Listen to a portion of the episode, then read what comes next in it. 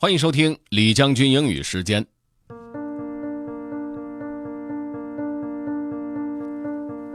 各位好，今天和大家分享一篇来自于《纽约时报》的文章，叫做《The Difference Between Rationality and Intelligence》。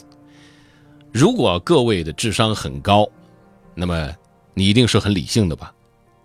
这个问题其实是要打个问号的，并不一定啊。很多研究都表明，智商并不一定就意味着我们能够避免 cognitive bias。什么意思呢？就是认知偏差。Okay, let's get started. Have fun.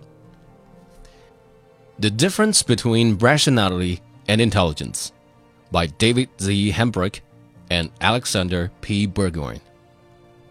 Are you intelligent or rational?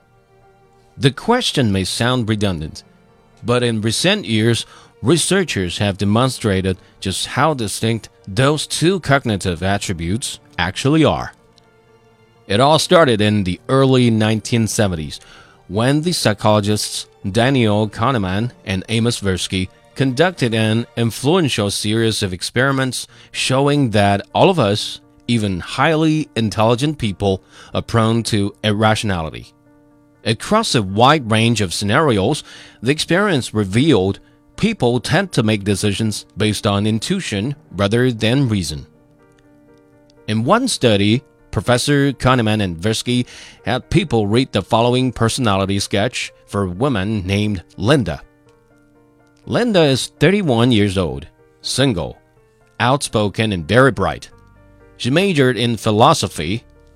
As a student, she was deeply concerned with issues of discrimination and social justice, and also participated in anti nuclear demonstrations. Then they asked the subject which was more probable. A. Linda is a bank teller. Or B.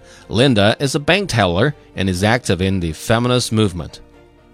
85% of the subjects chose B, even though logically speaking, A is more probable. All feminist bank tellers are bank tellers, though some bank tellers may not be feminists. In the Linda problem, we fall prey to the conjunction fallacy, the belief that the co occurrence of two events is more likely than the occurrence of one of the events. In other cases, we ignore information about the prevalence of events when judging their likelihood.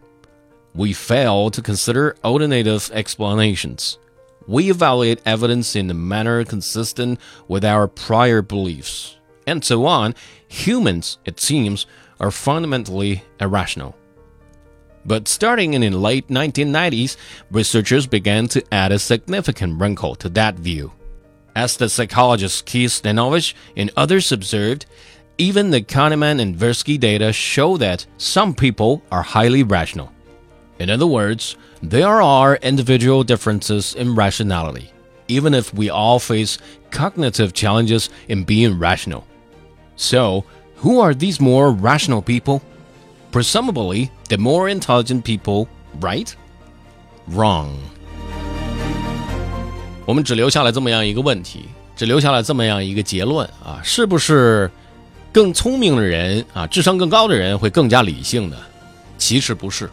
这个结论呢是来自于心理学家和社会学家他们的实验所得出来的。